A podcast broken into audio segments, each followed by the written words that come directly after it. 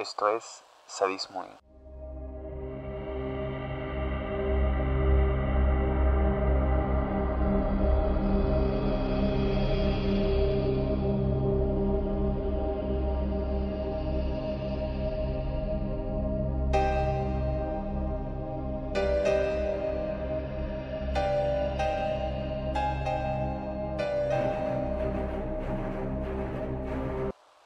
En este episodio vamos a culminar la trilogía sobre Heinrich Himmler. Dejé la parte más difícil para el final y ahora sí nos adentraremos en los peores crímenes que ha cometido la humanidad. Bienvenidos al último episodio de la trilogía sobre Heinrich Himmler. Este se titula Mi arma es la solución final. Los nazis llegan al poder y prometen restaurar toda la economía. En marzo de 1933, Goebbels, el encargado de propaganda nazi, se reúne con Hitler y ambos están de acuerdo. El problema son los judíos. Pero, ¿por qué? En primer lugar, el partido nazi fue construido sobre una ferviente base de antisemitismo, que inspira y dirige al pueblo hacia un objetivo en particular. Pero principalmente creían que los judíos tenían un complot económico en todo el mundo, pero que en Alemania afectaba más por las condiciones en que quedaron luego de la Primera Guerra Mundial. El plan es unificar toda Alemania contra este gran enemigo y boicotear tiendas judías para mandar el mensaje. Primero de abril de 1933. Las tropas de la SA se posicionan alrededor de negocios judíos. Colocan placas afuera de los negocios y los garabatean. Y escriben cosas del estilo Devuélvanse a Palestina. Y ustedes son nuestra destrucción. Para este momento casi nadie les hace caso. La gente pasa frente a ellos, los ignora, compra en las tiendas, les vale madre. Y como la gente de la SA no sabe realmente cómo tratar esto, qué hacer, pues no pueden atentar contra ellos sin órdenes directas de un superior. Y este fue el primer fracaso. Y el partido nazi comprendió que tenía que ir poco a poco metiéndose en la mente de las personas. No podía meterles un chingadazo en la cara de una vez porque nadie les iba a hacer caso. Ahora, mientras todo esto ocurre, el protagonista de esta trilogía, Heinrich Himmler, quien parece un poco una versión larga de Hitler, como la relación que hay entre Luigi y Mario. Así se ven Himmler y Hitler. Ahora, hubo unas revueltas en Múnich y comunistas y judíos fueron arrestados bajo el pretexto de ser agitadores. De inmediato, Himmler da una conferencia de prensa para decir que todas estas personas están siendo cuidadas de ellos mismos. Por eso están en una celda y aclara los judíos no están siendo maltratados. En secreto, la realidad es mucho más despiadada. Himmler manda establecer un campo de concentración en Dachau, cerca de Múnich. Aquí, la vida en el campo de concentración consiste en llegas al campamento, entregas tu ropa, pertenencias, enseguida te rapan la cabeza y te dan un uniforme a rayas y unas sandalias de madera. Y de ahora en adelante tu rutina consiste en despertar temprano, arreglar tu litera, hacer la formación. Y esta formación es una putada porque consiste en hacer posición de firme, sin posibilidad de moverse, por varias horas a la intemperie. Luego que hacen esto y te dejan agotado, marchas a un trabajo extenuante. Cuando terminas el trabajo, comes una, una sopa insípida y algún vegetal, medio pan, y de ahí te mandan otra vez al trabajo y cuando terminas por el día, te mandan otra vez a hacer la formación a la intemperie y luego a dormir. Mañana el día va a ser idéntico. Ahora, La expectativa de vida en un campo de trabajos forzados es por lo menos eh, unos tres meses. Luego de ese tiempo el preso se convertía en una especie de zombie, un ser humano en completa extenuación. Está débil y apenas si puede moverse y mucho menos comunicarse. Este primer campo de concentración en Dachau sentaría las bases para el resto. Si eras considerado eh, ah, enemigo de Alemania, te atan y por lo pronto te azotan indiscriminadamente. La clave para Hitler y para Himmler es que todo fuera en secreto, que todo sucediera por debajo de la mesa. Todo normal por fuera y por dentro un completo infierno.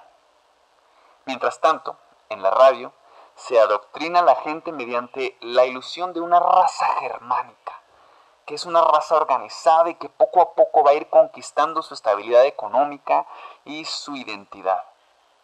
A la par, el pueblo está preocupado. En realidad todo sigue igual. Y ahí sacó el partido nazi su vieja confiable. Todo es culpa de los forasteros. En el Congreso de Nuremberg de 1935, el mayor evento nazi a nivel anual, se declara a los judíos enemigos del pueblo. Pero aquí entra una cuestión un poco extraña. ¿Cómo defines lo que es un judío? Bueno, los nazis, eh, después de pensar y pensar, decidieron que cualquier persona que tuviera tres abuelos judíos, judíos, judíos, debía considerarse judío. Y no tenía derecho a una ciudadanía, no tenía derecho ni a eh, derechos legales, ni laborales o derechos de educación. El 6 de marzo de 1936, Alemania toma Renania, una región que se encuentra al este de la frontera de Alemania con Francia, Luxemburgo, Bélgica y los Países Bajos. Y en marzo de 1938, tropas alemanas se dirigen a Austria. Himmler y sus fuerzas SS toman rápidamente el control de la región golpeando y torturando a quien se oponga. Es decir, civiles indefensos. Ahora, las SS lo que hacían era arrestar judíos, les quitaban sus propiedades y los nazis austríacos los asesinaban. Hubo 200.000 judíos capturados y sin mucho problema consiguieron anexar Austria al Tercer Reich.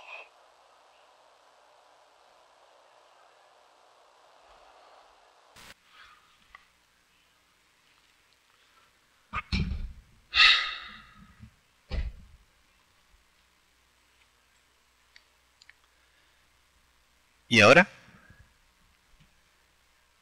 La noche de los cristales rotos. Las sinagogas son quemadas. Más de 7.500 negocios judíos son robados y también quemados. Toda la furia nazi es desplomada sobre hachas y garrotes encima de cientos de personas inocentes. Y dos días después el Estado tiene el descaro de multar a los judíos con la reconstrucción de los daños causados por ellos mismos. Casi 100.000 judíos son asesinados y casi 30.000 llevados a campos de concentración. Esto es una matanza permitida por el Estado al completo. Ahora, Himmler es un experto en esto. Alemania se prepara para invadir Polonia y cuando el 31 de agosto de 1939 una radio alemana en la frontera con Polonia es atacada. Bueno, vamos a ponerlo así. Hay una radio alemana en la frontera con Colombia. Ah, fuck. Hay una, radio alemana en la frontera con Polonia, ¿no? Y esa radio alemana es atacada por soldados eh, polacos. En realidad no eran soldados polacos. En realidad Himmler vistió a personas de la CSS con uniformes polacos, les dio armas polacas y ellos mismos atacaron la estación de radio. Cuando todo eso se supo, vieron que encontraron a varios de los atacantes muertos, vestidos de, con uniformes polacos. Estos en realidad eran judíos de campos de concentración que vistieron y mataron solamente para dejar una pequeña chispa para que fuera viable la conquista de Polonia. Ahora nuestro protagonista, Heinrich Himmler, vistió a varios miembros. Ah, fuck. Ahora, ¿de dónde salieron los muertos?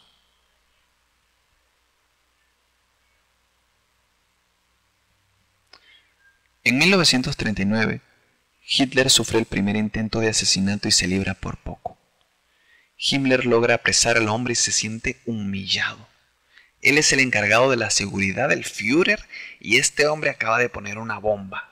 Lo dejó en ridículo y aquí podemos ver cómo Heinrich vuelve a su infancia y apartando a los soldados de la SS dice en medio del interrogatorio de este hombre que él mismo tratará con él y lo golpea y lo tortura. Y todo esto lo hace por sentirse en vergüenza, por sentir que lo dejaron en ridículo. Y aquí podemos ver una gran parte de la psicología de Heinrich Himmler. Yo no soy psicólogo, pero investigué mucho para este episodio, como dirían mis amigos de asesinos seriales. Ok, ahora que conquistaron Polonia, Himmler tiene la idea de convertir gran parte del territorio polaco en Lebensraum, o espacio vital para una nueva raza alemania, alemana dominante. Y esa raza superior eh, dentro de aquí no estaban ni judíos, ni eslavos, ni las personas con discapacidad. Que todo el territorio soñado sea ocupado por la raza superior y el resto sea desalojado de cualquier forma posible. Ahora, desalojado es decirlo de una manera pues bastante amable. Recordemos que durante estos años Himmler ha estado manteniendo todo el horror encubierto y la violencia callejera le repugna. Por eso, la erradicación de judíos ahora está a cargo de un solo hombre, él mismo. Y así es como Heinrich Himmler lleva a cabo una matanza sin precedentes, llevando a los supuestos enemigos del Estado a condiciones, digamos, inhumanas. Comenzaron matando hombres judíos en edad militar y de ahí pasaron las mismas SS a agregar mujeres y niños. Pero lo único que le preocupaba a Himmler realmente era la sutileza del asunto, que no quedara evidencia que, pudiera ser usada del mundo contra el régimen nazi. Sabía que nadie iba a estar de acuerdo con su visión de lo que debe ocurrir a los enemigos. Bueno, Para eliminar tantas personas de una forma rápida, reunió un grupo de gente de un área en un área determinada, los obligaba a cavar zanjas y luego los formaba en fila para que uno a uno fueran pasando, los mataran y así avanzar el que sigue y así sucesivamente. Cuando lograron tener a todos los cadáveres en, en zanjas, lo que hacían era colocarles cal y tierra y así sucesivamente. Ahora, por este tiempo en un barranco cerca de Kiev, en tan solo dos días de septiembre de 1941, más de 33.000 judíos fueron asesinados sistemáticamente y lanzados al abismo. Himmler estaba contento con todo el, éxito obtenido por sus tropas SS. Y el 20 de enero de 1942 se llevó a cabo una reunión selecta del partido, donde el protegido de Himmler presentaría su arma para solucionar los problemas. La solución final. Esta consiste en trasladar hasta 11 millones de personas a través del continente y para esto requería control total sobre ciertas agencias gubernamentales. Aquí en este caso llegan a un nuevo tema con la cuestión de los judíos. Se vuelve todo un, pues un problema que ellos mismos se crean. Van a deportarlos al este, pero obviamente no mencionan que no van a volver. Aquí es cuando plantean la idea de dejar la matanza frente a frente por una solución casi industrial. Eh, Himmler se da cuenta que esta matanza que está haciendo, que vamos, van un vergazo de gente, eh, es lenta, es tardada y es este, poco efectiva para esconder y para seguir en el anonimato. Entonces él plantea nuevas formas de acabar con todos los enemigos del Estado. Y apenas un par de meses después, en marzo del 42, ya operaba la primera cámara de gas y en, mes, en tres meses asesinan ahí 80.000 personas. Para el final del 42, los nazis se enfrentan a la Unión Soviética y Estados Unidos. Recordemos en este momento que la SS tiene gran poder económico, las fuerzas de Himmler, porque tienen arma de obra pues, gratis. Eh, todas estas personas encarceladas eh, de manera injusta y a estas personas las utilizan para seguir fabricando armas para la guerra. Pero pronto le cae todo lo peor a, los nazis, afortunadamente. 200.000 nazis mueren intentando invadir la Unión Soviética por el frío y la falta de suministro. Los aliados comienzan a bombardear Berlín. Alemania redobla el esfuerzo de producción de suministros para la guerra. Y aquí comienza la etapa final de, este episodio. La caída. Cuando los nazis se ven a sí mismos con la soga al cuello debido a que no pueden producir armamento a la velocidad que necesitan, y cuando lo logran pues ya no tienen soldados para dárselo, aquí es cuando el niño soplón, Heinrich Himmler, comienza una vez más a ver por sus propios intereses. Si recuerdas el primer episodio, sabrás que Heinrich Himmler nunca pudo ejercer su papel de militar, nunca pudo ser un militar, no tiene entrenamiento, no tiene táctica, y lo más cerca que ha estado de ser un militar es cuando con 23 años ondea la bandera en el golpe de estado que hablamos el, el, primer episodio, donde Hitler se toma una cerveza y se vuelve loco. ¿No? Ahora, a Himmler lamentablemente le fue concedido su primer papel en la guerra, que era proteger Berlín. Eh, y esto sale terrible. Himmler en realidad no tiene experiencia, es un idiota en cuestiones militares, todo fracasa. Él esperaba poder salvarlo, porque pues obviamente su confianza está al tope, pero realmente la situación lo supera por mucho. Y ahora Himmler quiere renunciar, obviamente ve la guerra perdida. Pero le da, le da culo decirle a, Hitler que quiere renunciar, entonces manda a un mensajero a que le diga, y, y Himmler se va a 100 kilómetros de Berlín a un sanatorio a tratarse por estrés. Imagínate el nivel de estrés. Ahora, aquí Himmler empieza a hacer una burrada, una hijo de putada, como dicen, que es traicionar a, a su gente y sobre todo ofrecer intercambiar rehenes de campos de concentración para protegerse el mismo. Puede que eso suceda o puede que eso hubiera sucedido o pudo haber salido bien para él si no hubiera sido porque un explorador soviético encontró el campo de concentración en Auschwitz. Y cuando se reveló esta información al mundo, nadie quería seguir con Himmler. En esta etapa final, Himmler está consumido por el estrés. Busca una salida y habla con el Congreso Judío Mundial carga su pistola a todas partes y la paranoia es enorme. Todo está terminando para él. Lo que comenzó en una cervecería acabó como un monstruo que se muere lentamente. Ahora está convencido que todo se acabó cuando en el periódico aparece toda la información sobre las reuniones clandestinas que tuvo con los aliados. Ahora todos saben que Himmler cometió traición, sobre todo el Führer quien ya se escondido en su búnker. Hitler se entera y grita y grita y grita y manda que Himmler sea apresado. Poco después, Hitler se suicida con su nueva esposa. De hecho, ellos dos se casaron en el búnker y la gran mayoría de los altos mandos nazis, como Goebbels, le siguen. Pero Himmler, en cambio, está prófugo. Es uno de los pocos de los altos mandos nazis que está vivo y en mayo de 1945 los británicos lo capturan al norte de Alemania. Pero cuando lo envían a una revisión médica, este muerde una cápsula de cianuro y muere. No hay nada más que decir sobre esta persona. Nos sirve para comprender lo peor de nuestra especie y nada más. Esto fue el final de la trilogía sobre Heinrich Himmler, esto es Sadismo Inc. Pueden buscarnos en redes sociales como arroba sadismo inc, y a mí como Ricardo Travieso con Z, etc. Gracias por escuchar. Buenas noches.